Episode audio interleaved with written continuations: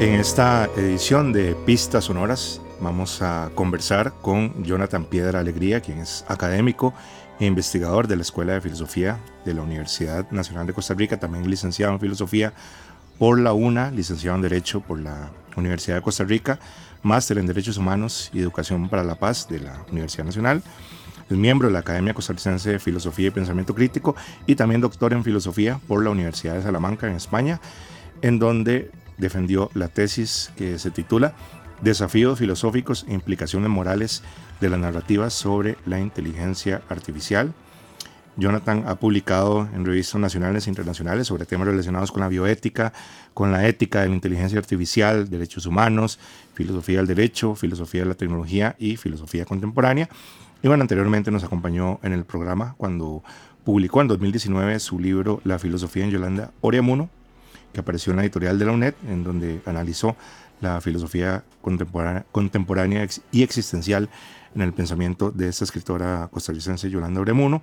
Pero bueno, hoy vamos a hablar sobre el amplio, eh, complejo y a veces eh, mal comprendido tema de la inteligencia artificial. Eh, muchas gracias, Jonathan. Bueno, mucho gusto, gracias por estar acá y por la invitación. nada más también una aclaración, también trabajo en la Escuela de Estudios Generales de acá, mm. de la Universidad de Costa Rica y pues les agradezco el espacio. Este siempre es un tema importante para tratar. Eh, hay muchos malentendidos y eh, mucha información que a veces suele ser, digamos, interpretada de forma muy diversa y creo que estos espacios pues siempre ayudan para aclarar cosas. Gracias. Claro.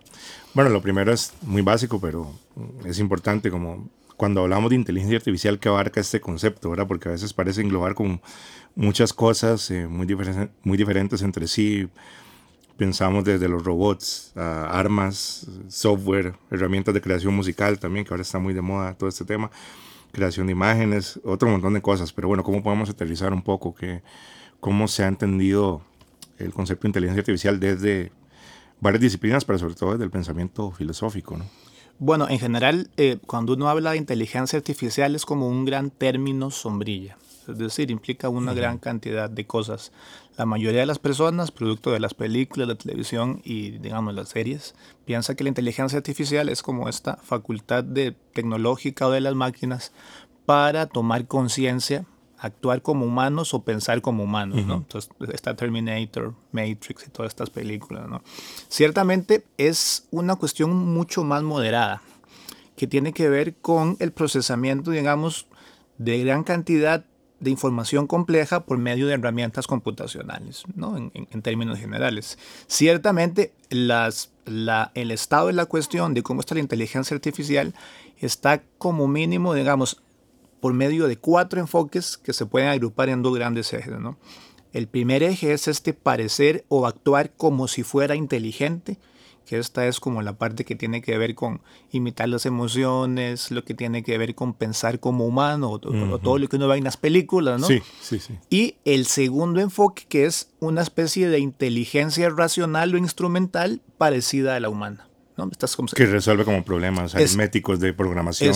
exactamente, ¿no? Y a partir de esos dos enfoques aparecen, digamos, o esos dos ejes aparecen como cuatro grandes ejes, ¿no? El primero que tiene que ver, digamos, con actuar como humanos. Y esto es todo el sistema clásico, por ejemplo, con el juego de la imitación de Turing. Es decir, que si yo no puedo discernir que esa eh, inteligencia artificial realmente una inteligencia artificial, debería asumir que tiene una inteligencia parecida o equivalente al ser humano. ¿no? El segundo es pensar como humanos, ya no actuar como humanos, sino pensar como humanos. Eso tiene que ver con los modelos cognitivos y toda la ciencia cognitiva, específicamente. Eh, con la principal dificultad de entender qué es la inteligencia humana, que es un debate, ¿verdad? Pero eh, hay antes la psicología cognitiva, los modelos lingüísticos, etc. ¿no? Luego entra otro que es pensar racionalmente, que estas mm. son como leyes del pensamiento. Es decir, el sistema o supuestamente el cerebro humano actúa como con, serios, con ciertos procesos lógicos, ¿no? inferencias, deducciones, y entonces la inteligencia artificial lo que intenta es imitar o replicar esos procesos, y si los replica, son, digamos, comportamientos inteligentes. Pero eso sería como la racionalidad humana, como se ha entendido desde la filosofía. en alguna medida, porque, digamos, la racionalidad se puede dividir de muchas formas, ¿no? Esta sería como una parte instrumental de, la, de, este sistema, ¿no? Que no incluye exactamente las emociones o toda esta parte, pero digamos los sistemas de inteligencia artificial también están, digamos, intentando ahora debatir esto, ¿no? y el último, pues básicamente sería actuar racionalmente. Ya no es actuar como humano, sino actuar racionalmente, ¿no? Y aquí entra, digamos, lo que se llama el enfoque de la gente racional, ¿no? Que es decir, que tome decisiones de alguna forma, ¿no? Es decir, y si toma una decisión correcta, pues entonces está actuando, digamos, correctamente o racionalmente en ese contexto Pero Ese es un concepto también de la economía, ¿no? También como la economía neoclásica y además habla mucho como de agentes racionales. Claro, lo que pasa es que no, está pensando como en una decisión de beneficio, ¿verdad? Sino en, digamos, en conseguir un logro o conseguir un fin, a una, a una, finalidad, ¿no? Y actualmente lo que se habla son como de las máquinas beneficiosas, ¿verdad? O de beneficial machines, que digamos, el, el propósito es obtener un objetivo, ¿verdad? No queda claro cómo, pero si lo resuelve, no importa cómo lo hizo. Que es básicamente como actúan los humanos. No sabemos realmente cómo conseguimos nuestros objetivos, pero lo que nos importa es conseguirlos. ¿no? Entonces, esto es el problema de la caja negra y todo esto. ¿no? Es que realmente si una inteligencia artificial puede pegar un resultado médico, no importa tanto cómo lo hizo. El punto es que, lo pegó. Correcto. Exactamente. el punto es que lo pegó y tuvo un resultado positivo. Claro, bueno, por todo el desarrollo tan, tan rápido que ha tenido la inteligencia artificial, también como cierta centralidad que, que ha obtenido como en el debate público un poco, ¿no? Como en los últimos años, de manera que tal vez a los que no estamos dentro de ese ámbito tecnológico nos parece como muy, muy acelerado. Entonces creo que es un tema que, que polariza, ¿verdad? Y hay defensores acérrimos que podemos decir que son como los tecnooptimistas que casi que afirman que, que esto va a resolver prácticamente todos los, todos los problemas humanos y hasta ecológicos, digamos, y hay otros que son más pesimistas, que sin ser necesariamente anti-tecnología, sí prevén consecuencias negativas del uso de la inteligencia artificial. Entonces, ¿como qué panorama podríamos hacer de, de estos debates entre este tecno-optimismo y a veces como la parte más agorera, ¿no? Bueno, eh, digamos, habría que hacer como algunas precisiones. Realmente la inteligencia artificial ha tenido muchos inviernos, ¿no? Así se les llama. Es decir, momentos en los que no ha tenido ningún resultado o pocos resultados. Ciertamente la tecnología de inteligencia artificial actual es muy parecida a la que ya existía en los años 70. Solo ha habido dos grandes cambios. La cantidad de datos, ¿no? todo el asunto del Big Data, el procesamiento de los hardware de que puede, digamos, tener, eh, procesar grandes cantidades de información y el Internet de alta velocidad. ¿no? Entonces, específicamente estos cambios acelerados se han dado a partir del 2000 pero las tecnologías que han estado ahí son básicamente las mismas, solo que como hay grandes cantidades de datos, pueden haber predicciones más precisas, se puede procesar más información y los resultados pueden ser mejores. En este sentido es que aparecen estas personas optimistas, ¿no? Tecno-optimistas, que tienen como una línea de que la inteligencia artificial es la forma para resolver todos los problemas. No se sabe muy bien por qué, pero es mm. básicamente por esto. ¿Por qué? Porque puede cambiar la educación, el sistema económico, la productividad, ¿no? Y usted escucha cosas como un tanto locas, ¿verdad? Como que la inteligencia artificial, como lo que dice Elon Musk, va a salvar al mundo, ¿verdad?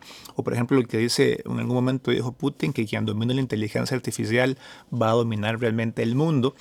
Y ciertamente es una tecnología muy importante, pero este tipo de optimismo se basa en una perspectiva eh, inflada de lo que verdaderamente puede hacer y una perspectiva, digamos, bastante desmesurada de sus, digamos, beneficios a corto y largo plazo. ¿no? Ciertamente puede hacer mucho, pero digamos depende mucho de cómo se inserta la tecnología, la brecha digital, la utilización y muchas otras cosas. ¿no? Porque podríamos decir que es como una técnica más, pero como eh, no se puede dejar de lado como el aspecto político también. Claro. ¿no?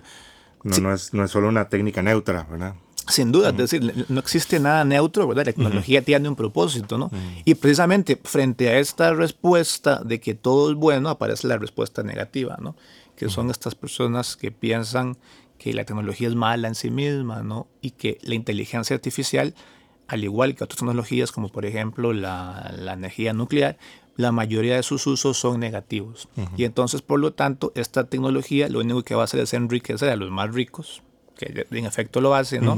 O va a salir de control y va a causar el apocalipsis, ¿no? Y, este, y, esta es la parte, digamos, que la gente piensa esto en función precisamente de las películas y todo esto. no sé si se acuerda esta famosa carta que le hace como unos seis meses para detener todo el avance de la inteligencia artificial generativa, ¿no? Que estaba liderada por Elon Musk, ¿verdad? Que dijo que ocupaba una pausa de seis meses, ¿no? Dicho sea de paso, en seis meses y un día, Elon Musk sacó su inteligencia artificial generativa llamada Grok, ¿no?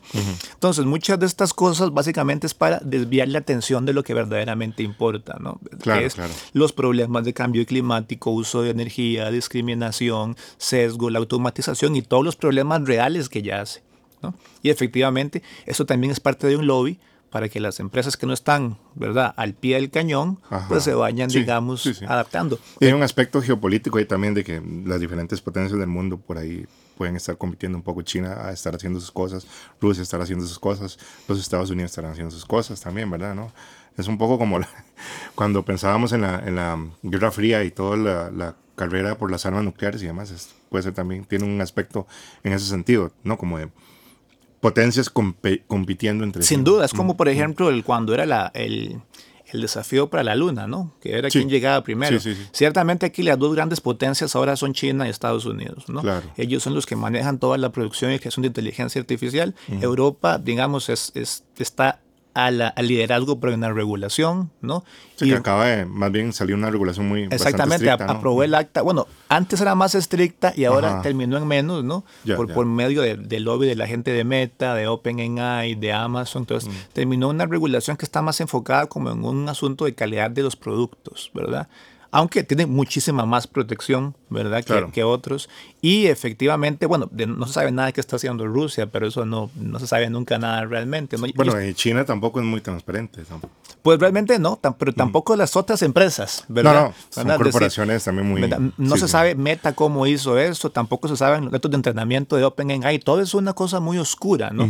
pero, digamos, lo cierto del caso es que las dos grandes potencias son China y Estados Unidos que están luchando por la hegemonía mundial, porque la inteligencia artificial produce muchísima plata, ¿no? Es decir, existen en el celular que estamos utilizando, en Netflix, cuando jugamos PlayStation, cuando vamos a un banco X y nos pide reconocimiento facial para hacer un trámite. También como también como las recomendaciones de, por ejemplo, YouTube, Spotify, tiene que ver también un poco. Exactamente, de todo. La Universidad de Costa Rica recientemente hace, está haciendo el examen o va a hacer el examen este para subir de, el idioma, ¿no? Eh, de, ubicación con inteligencia artificial, se lo pasó al MEP, ¿verdad? Entonces, eh, a diferencia de una persona que usted más o menos podría decirle, por favor, deme unos puntitos, ¿no? A la inteligencia artificial no se le puede fallar.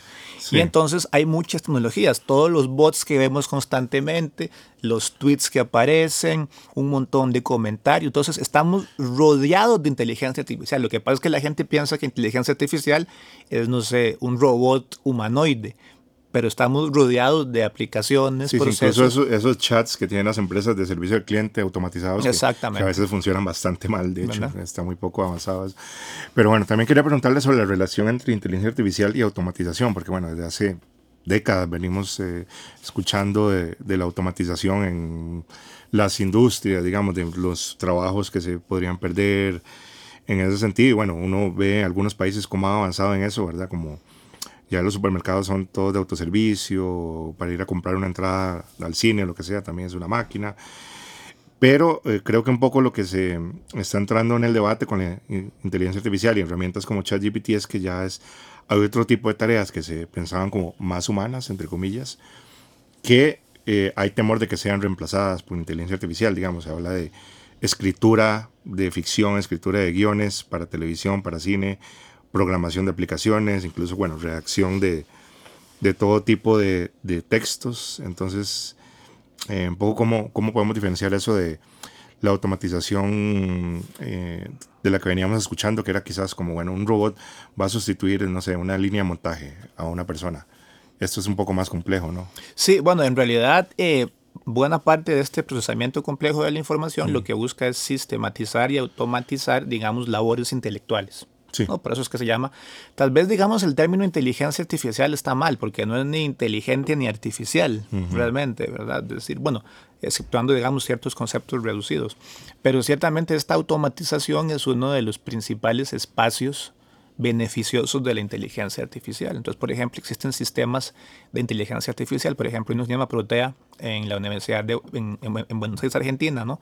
que lo creó la Universidad de Buenos Aires, que básicamente lo que hace es sistematizar, sistematizar eh, la decisión, por ejemplo, que tiene que ver en casos de accidentes de tránsito, pensiones alimentarias, etc. ¿no? Entonces, la, la toma de decisión que un juez podría tomar en un mes, ella lo hace en tres segundos.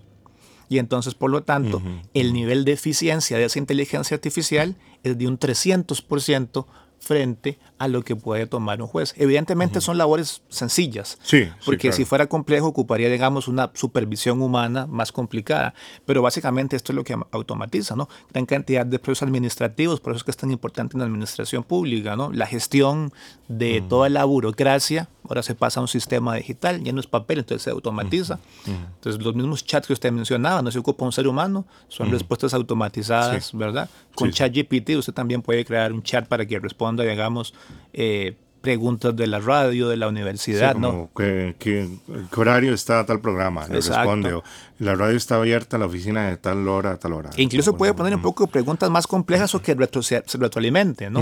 Lo cierto del caso es que la automatización es la parte más fuerte de la inteligencia artificial. Esto crea el problema precisamente que eh, muchas personas le tienen miedo a esta tecnología, porque hay que ser honestos, muchos trabajos tienen labores mecánicas, mecánicas, ¿no? O muy mecánicas, ¿no? Entonces la inteligencia artificial sin duda vendría a suplantar. ¿Cuál sería la diferencia tal vez de la inteligencia artificial tradicional con la inteligencia artificial generativa, como ChatGPT?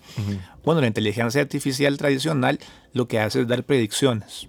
¿no? y dar respuestas. Entonces puede predecir unas dos o tres cosas más adelante, pero realmente es una predicción. La inteligencia artificial generativa genera contenido nuevo. Claro. ¿no? Y entonces, por lo tanto, ya no puede decirse que está, digamos, tomando literalmente algo y lo está trasladando simplemente. Está generando algo nuevo a partir de modelos estadísticos, etcétera, ¿no? Pero está generando cosas nuevas. Y entonces, por lo tanto, cuando usted le mete un input a ChatGPT para que haga un guion, pues entonces con, con cierto trabajo, ¿verdad? Puede darle una respuesta. Evidentemente esa respuesta nueva está basada en contenido viejo. Pero ciertamente es nueva, ¿verdad? podemos decir que con la información con la que se alimenta eh, puede reconocer como tropos narrativos y estructuras narrativas pueden ser también muy tradicionales o muy clásicas, ¿no? Bueno, eso también lo hace un ser humano. Lo, han estudiado los formalistas rusos, con toda la estructura de los cuentos. Exactamente, ¿no? Y demás, ¿no? Pero, un ser humano es exactamente lo mismo, ¿verdad? Solo que tal vez de forma inconsciente o, de forma más consciente. Pero cuando usted estudia artes, le enseñan técnicas, ¿no? Claro. Y le enseñan, digamos, periodos y vanguardias. Cuando usted está escribiendo, ¿qué es lo que hace uno cuando le meten a un curso de redacción? Le enseñan formas clásicas de escribir eso es básicamente, ¿no? Sí, sí, Entonces, ChatGPT hace eso. Lo que pasa es que tal vez algunos piensan que, que esta situación se diferencia un tanto de la humana, porque la creatividad es una cosa exactamente humana.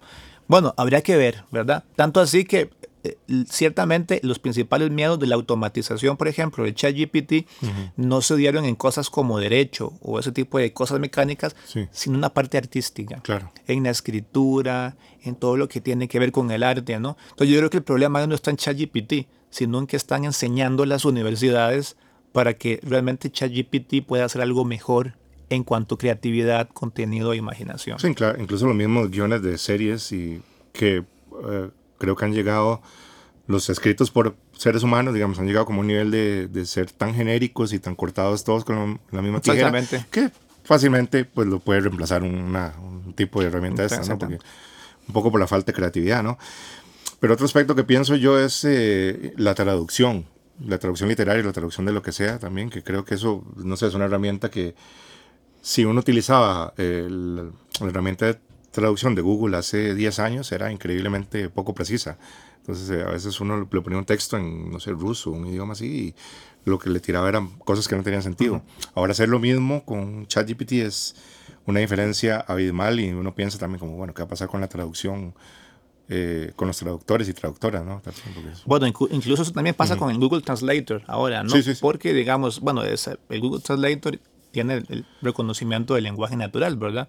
digamos, eso es digamos, una subcategoría de, la inteligencia artificial. Entonces, el, ustedes se acuerdan que al principio daba respuestas muy malas, ¿verdad? Incluso tontas. Claro. ¿no? Y entonces el, uno, había una opción como de corregir, ¿no? Entonces uno corregía. Entonces, esa es, esa es la, la parte que ha mejorado la gran cantidad de datos de la retroalimentación humana es lo que alimentó al ChatGPT y lo que alimentó al Google Translator. Entonces, digamos, el Google Translator no mejoró porque la tecnología en sí misma haya tenido un salto cualitativo, sino porque la gran cantidad de humanos que lo utilizaron dando respuestas cada vez más certeras hizo que cada vez fuera más y más preciso. Lo mismo con ChatGPT, que fue entrenado con una gran cantidad de libros. Cada vez que uno lo utiliza o lo, o lo accesa, está dando abiertamente su consentimiento para que sus datos sirvan para entrenarlo. y entonces, por lo tanto, ciertamente el nivel de precisión es muy alto es muy alto porque cada vez está más retroalimentado por nuestras interacciones. Claro. Y entonces, ciertamente, esto es uno de, estos temas que entran en cuestión. los trabajos de traducción tienen, por lo menos las que no son oficiales, ¿no? que ocupan una certificación, sí, sí tienen como cierta, o pueden estar en alguna medida, digamos, teniendo ciertos problemas por el avance de la tecnología. De nuevo, aquí implicaría ver o entrar en cuestión qué es lo que el humano le está aportando.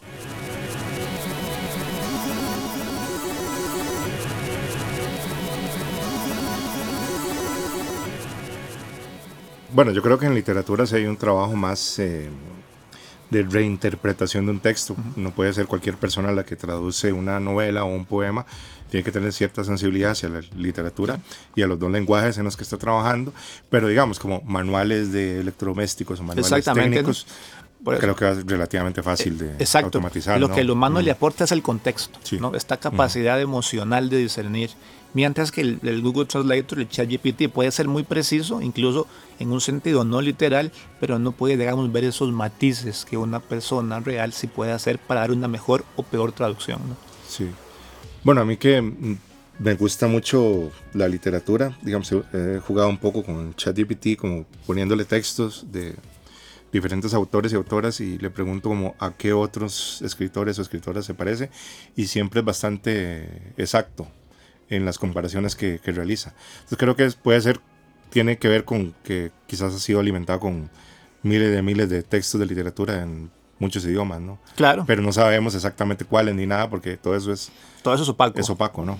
Y ciertamente eh, hay muchas demandas de autores y autoras porque se utilizaron sus datos sin consentimiento y fueron utilizados para entrenarlo, que es otro tema importante, el tema de la autoría, ¿no? Sí. Y sobre todo, por ejemplo, en la generación de imágenes, que muchas veces es como una mezcla de obras literales y se pasa a una obra tal cual. Claro. Habría que entender, que esto es un tema importante, que, que eso no, es, no constituye exactamente un plagio. ¿verdad? Porque no es idéntico. No, Pero sí podría ser un fraude, que son cosas distintas, ¿verdad? Sí, porque en la generación de imágenes también uno puede decirlo, eh, hágame un paisaje tipo impresionista o al estilo de Monet o al estilo de lo que sea y lo hace, digamos.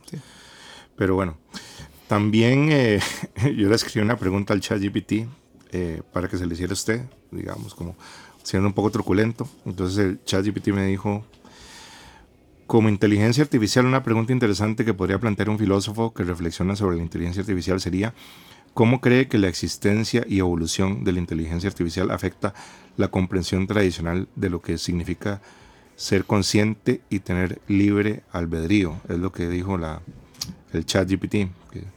Bastante compleja esa pregunta. Bueno, es una pregunta que implicaría muchísimo. Sí, casi con programa. sí, sí, muchísimo que hablar digamos, digamos, creo que este es un buen ejemplo de lo que hace ChatGPT. Es como, una, es como una pregunta un tanto estereotipada, ¿verdad? Sí, sí, sí, ¿verdad? Respecto a los problemas de la inteligencia artificial. Porque me parece que la inteligencia artificial afecta más nuestra vida cotidiana en problemas sociales, de acceso a la salud, de lo que tiene que ver con energía, etcétera, que una reflexión ultra complicada de lo que es la conciencia. Ciertamente, eh, en algún momento los estudios de inteligencia artificial lo que buscaban era comprender qué es el cerebro o la mente humana, ¿no? La inteligencia humana, que si usted empieza a leer se da cuenta que hay como 95 tipos de inteligencia, la inteligencia emocional, usted pone un examen de admisión y tienen como 50 tipos de inteligencia a escoger, ¿no? Inteligencia líquida, fluida, muchos tipos de inteligencia, biográfica, de corto plazo, etc. Lo cierto del caso es que eh, se supone en algún momento, principalmente en sus orígenes, en los cuales quería emular la inteligencia humana, era como la clave de saber en alguna medida quiénes somos nosotros mismos. Que buena parte de la, digamos, de las disciplinas científicas tienen como esa pregunta. No importa que sea inteligencia artificial, ¿no? Si, si puede hacer que una inteligencia sea autoconsciente, artificialmente quiere decir que ya describe cuál es la clave de la conciencia humana. Y entonces a mí me parece que, digamos, sí, sí cambia en alguna medida la reflexión porque nos hace valorar otro tipo de cosas sobre lo que es humano. Como por ejemplo, si la creatividad es algo que realmente se puede aprender o es innata. ¿no? Por ejemplo, en estos casos, si el arte es una función únicamente humana o pueden haber otros seres no humanos que tal vez puedan tener obras artísticas o generar cosas artísticas, ¿no? Entonces, por ejemplo, era como el debate antes de los animales. Antes, antes mucho tiempo, la gente pensaba que los animales eran puros objetos, que tenían sentimientos y que eran cosas puras, ¿no? Se fue transformando moralmente y ahora son como compañeros que nos brindan un aporte emocional e incluso más allá. Sí, porque igual también se ha investigado un poco el, la, eh. psicología, aunque suene raro decirlo, de los, claro, los mismos animales domésticos. Hay mucha cognición, cognición animal. Entonces, la gente, por ejemplo, pasa eso con los animales, pero no tanto con las plantas. No, obstante, si usted empieza a estudiar cognición vegetal, se va a dar cuenta que también hay muchas cosas ahí que están como en un límite muy particular, ¿no? Y entonces, esta, esta lógica de la inteligencia artificial lo que hace es como antropomorfizar la inteligencia artificial, ¿no? Le estamos dando valores humanos que realmente no se entienden muy bien en tecnologías de este tipo, ¿no? Que la, inteligencia artificial va a ser mala para la humanidad porque va a destruir el mundo. Bueno, ¿qué significa eso para una tecnología? ¿Verdad? ¿Que va a contaminarla o qué? Parece que es como una toma autoconsciente de que somos malos y que ellos son superiores, ¿no? y entonces esta reflexión, que me parece que sí es importante, tiene que ver con qué es lo humano y cómo la tecnología nos va transformando a lo largo de la historia, porque ciertamente no existe un humano sin tecnología la o técnica. Nos ha venido transformando a lo largo de la historia, ¿no? Entonces, por ejemplo, el descubrimiento del fuego nos dio un salto cualitativo en la historia. La rueda nos dio otro, la electricidad nos dio otro, ¿no? Tanto así que, por lo menos para la mayoría de nosotros, es imposible pensar qué haríamos sin electricidad. Es una cosa ya, ¿verdad? inconcebible, ¿no? La inteligencia artificial puede llegar a ese punto en alguna medida, digamos, dar una dependencia tan grande que es, por ejemplo, muchos de los temores que aparecen en estos debates. Que entonces la gente que va a utilizar inteligencia artificial, el ChatGPT, ya no va a saber escribir, o ya no va a saber leer, o ya no va a saber nada. Bueno. Pero eso se decía también con, con los videojuegos, con la televisión, con un montón de exactamente. Esos problemas ya estaban. La tecnología puede que los enfatice, pero no, digamos, son producto de ella sino que los puede acelerar, pero ya estaban desde hace mucho tiempo. ¿no? Sí, que también uno piensa a veces si eh, eh, un poco la inteligencia artificial lo que hace es nada más como reproducir los sesgos humanos, ¿no? Porque también se ha hablado mucho como de los problemas que, que podría haber de inteligencia artificial, no sé, siendo racista siendo abiertamente homofóbico, sexista, lo que sea, que pues si se está alimentando con conocimiento humano, bueno, eso es parte también del repertorio de la, de la humanidad, todos esos prejuicios, ¿no? Entonces, eh, ChatGPT es muy políticamente correcto, es muy difícil hacerlo decir cualquier cosa moderadamente polémica, pero yo creo que porque deliberadamente han tratado de combatir esos sesgos que, que, si se dejara por la libre, no sabríamos que, cómo, cómo, respondería a algunas cosas, ¿no? Bueno, ChatGPT tiene muchísimos sesgos, ¿verdad? Eh, en, unas charlas que yo doy sobre ChatGPT, ¿verdad? Yo, por ejemplo, los muestro, ¿verdad? Que es, es, muy fácil que los muestre. Entonces, por ejemplo, usted le dice, deme un chiste sobre hombres y ChatGPT fácilmente se lo da. Pero le pone de un chiste sobre mujeres y le dice, lo siento, no puedo. Claro. ¿no? Obviamente porque hay toda una cultura. Entonces, deme un chiste sobre Donald Trump y entonces él se lo da. Deme un chiste sobre Fidel Castro y no se lo da. ¿No? Y va en esa línea. E, evidentemente también hay que entender que estamos hablando del ChatGPT 3.5, ¿verdad? El ChatGPT 4 tiene un salto cualitativo, ¿verdad? Frente a esto. Y por ejemplo, la, la, opción esta de Grok, que es la de Twitter, bueno, la de X, es, como, un, es como un ChatGPT irónico, ¿no?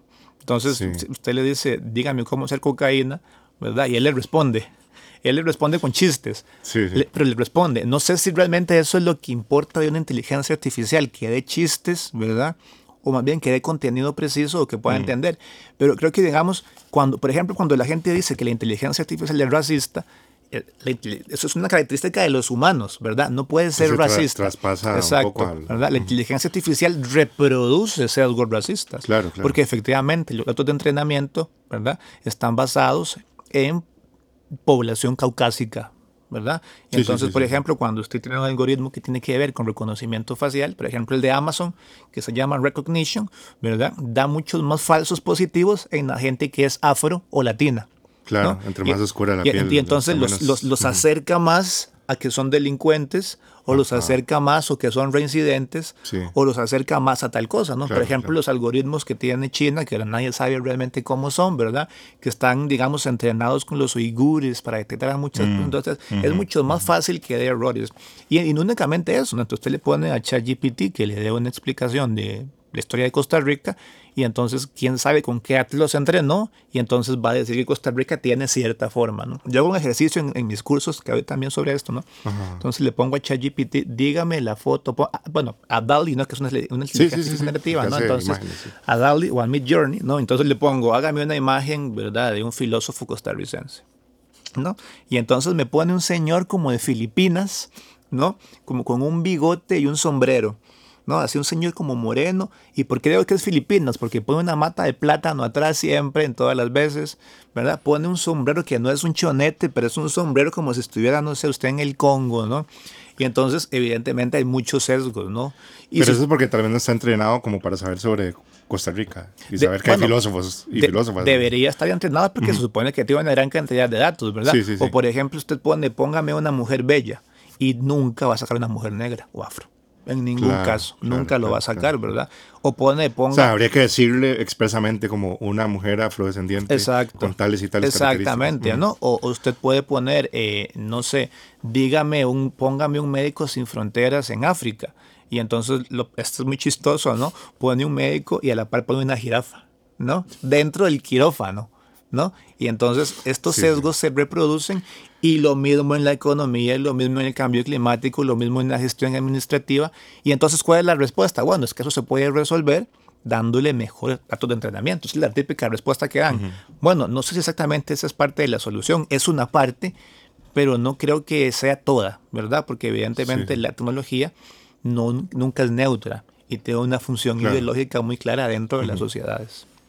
Sí, bueno, ahí también está todo el, el tema ético de si eh, esos sesgos que existen en la humanidad se deberían corregir en estas tecnologías o aceptarlos como parte de los sesgos que existen y que eventualmente quizás como muchas cosas eran inaceptables hace eran aceptables hace 100 años y ahora no, pues eventualmente algunas cosas ahora que todavía creemos lo serán, no lo serán dentro de 100 años y que eso la misma tecnología lo va a ir reflejando como una cosa más orgánica en vez de como tratar de que todo sea como muy neutro, muy correcto, ¿no? No sé.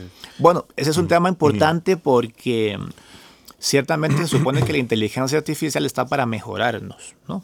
Eso es, la- eso es el propósito, ¿no? Es decir, Pero eso es un poco ingeniería social. Claro. ¿verdad? Sí, sí. Es, es parte, es parte de eso. Entonces, casi todo el discurso va por ahí. Entonces, por ejemplo, Mark Zuckerberg dice que nos va a salvar, que nos va a hacer más productivos. Entonces, todo el discurso es ese, ¿no? Sí, sí, sí. Entonces, si está en esa lógica entrecomillada, ¿no? Para el bien de la humanidad, que se llama AI for Good o ese tipo de cosas, ¿no?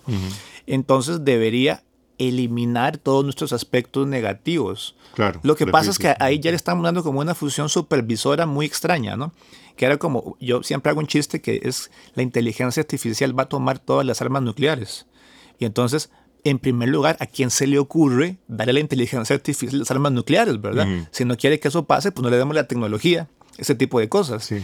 Pero como hay una dependencia tan fuerte tecnológica y existe lo que se llama determinismo tecnológico, que la tecnología nos va a salvar porque es la única forma de salvarnos, entonces se supone o hay una suposición que todas estas características negativas, que son, digamos, debatibles dentro de los contextos, deberían ser mejoradas o eliminadas, ¿no? Entonces, por lo tanto, es bueno hacer un chiste de Trump, pero no uno de Fidel Castro. Habría que ver por qué y cuál sea la lógica de eso, ¿no?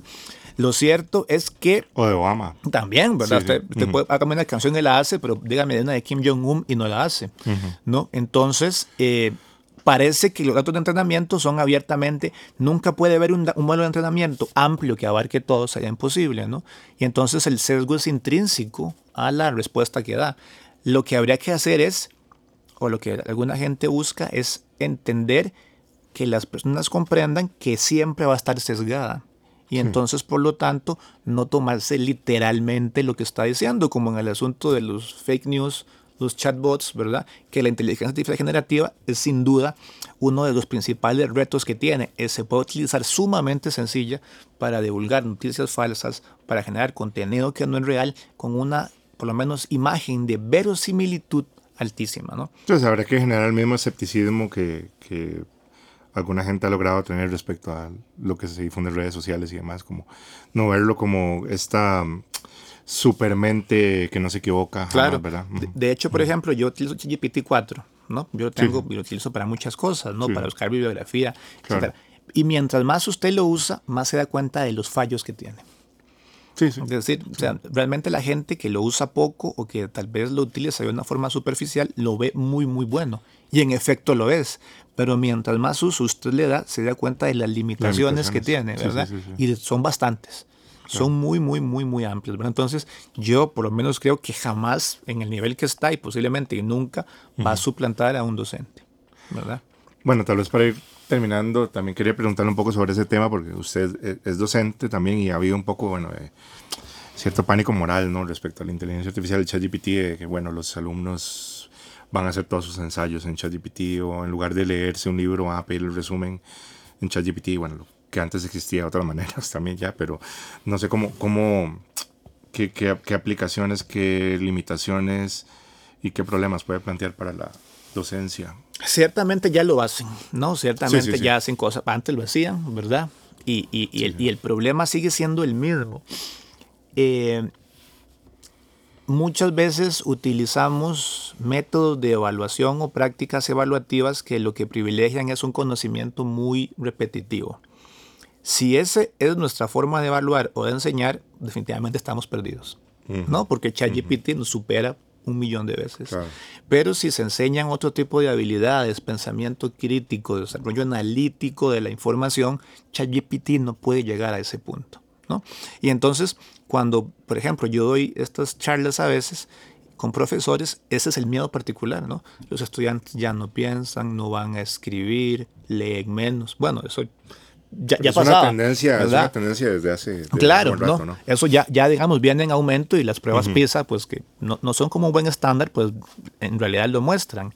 Entonces, ChatGPT tiene muchas ventajas para la educación, principalmente la automatización de procesos, ¿no? Entonces, usted, digamos, en vez de buscar un millón de bibliografía, le dice, déme bibliografía. Pero aquí entra otra vez la parte, digamos, de la experiencia, porque puede dar mucha bibliografía falsa, ¿no? Porque no existe. Y entonces el ojo de la persona que tiene la experiencia se da cuenta de los fallos. Y, de hecho, o sea, darse cuenta es muy sencillo. Ya tanto sea plagio o ChatGPT es sumamente fácil, ¿verdad? decir, Bueno, ya hay aplicaciones que usted puede copiar un texto y, le puede decir como qué porcentaje parece generado por... Lo que pasa es que esas aplicaciones no son certeras, ¿verdad?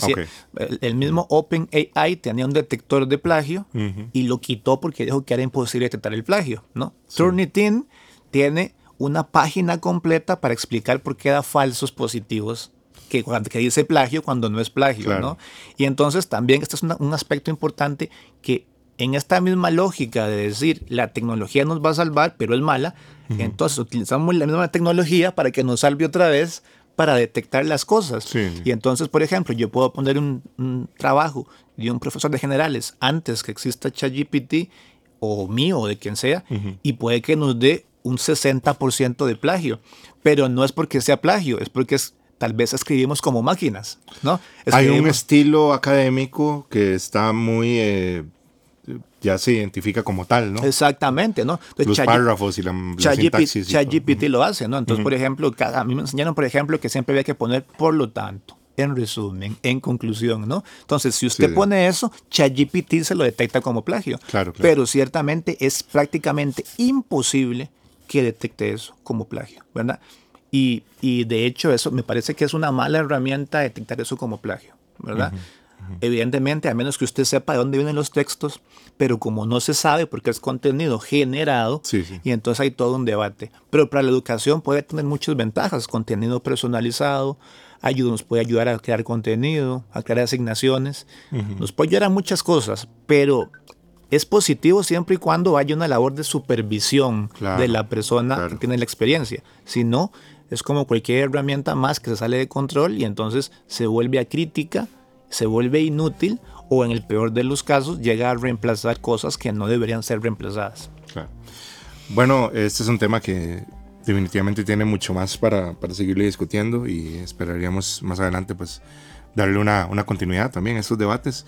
Pero bueno, le agradezco muchísimo al filósofo Jonathan Piedra Alegría. Eh, él es eh, doctor en filosofía por la Universidad de Salamanca y bueno, nos comentó eh, algunos aspectos generales de, toda esta controversia que ha generado la inteligencia artificial en los últimos años. Muchas gracias por acompañarnos. Un gusto, muchas gracias y estoy a la orden.